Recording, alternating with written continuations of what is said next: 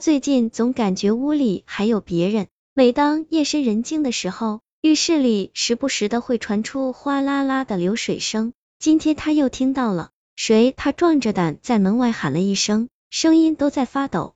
水声停了，似乎一切又恢复到了平常，一如既往的安静。不过他知道，如果不弄个明白，这种事情还会继续发生。于是他小心翼翼的推开了浴室门，吱呀，浴室门有些年头了，发出酸牙的摩擦声，声音不大，可在这寂静的环境下显得格外渗人。浴室里连个鬼影子都没有，可满屋子的水汽足以证明。刚才确实有人在这里洗过澡，墙上的镜子糊上了一层水珠，他不敢看镜子，生怕从里头看到什么可怕的东西。仔细想想，他已经很久没有照镜子了啊！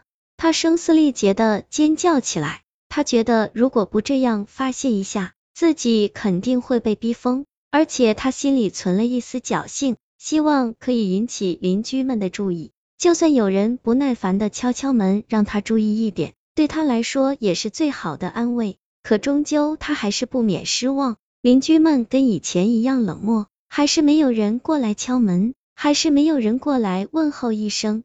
歇斯底里的折腾半宿后，他安静了下来，心里想着，差不多该离开这个冷漠的城市了。冬日里的阳光总是很讨喜，照在身上暖洋洋的。如果不是小区里来了好几辆警车，老人们更愿意一边晒着太阳，一边说说家长里短。不过现在话题总是离不开那具女尸，说是已经死了一个多月，要不是房东收不到租金，也找不到人，又把房子租了出去，没有人会发现他已经死了那么久。倒霉的除了房东，还有那个新来的租客，住了没几天。总觉得屋子里有股恶臭，大扫除时才发现床底下塞着个旅行箱，打开后散了一地的石灰和木炭，还有缩成一团的尸体。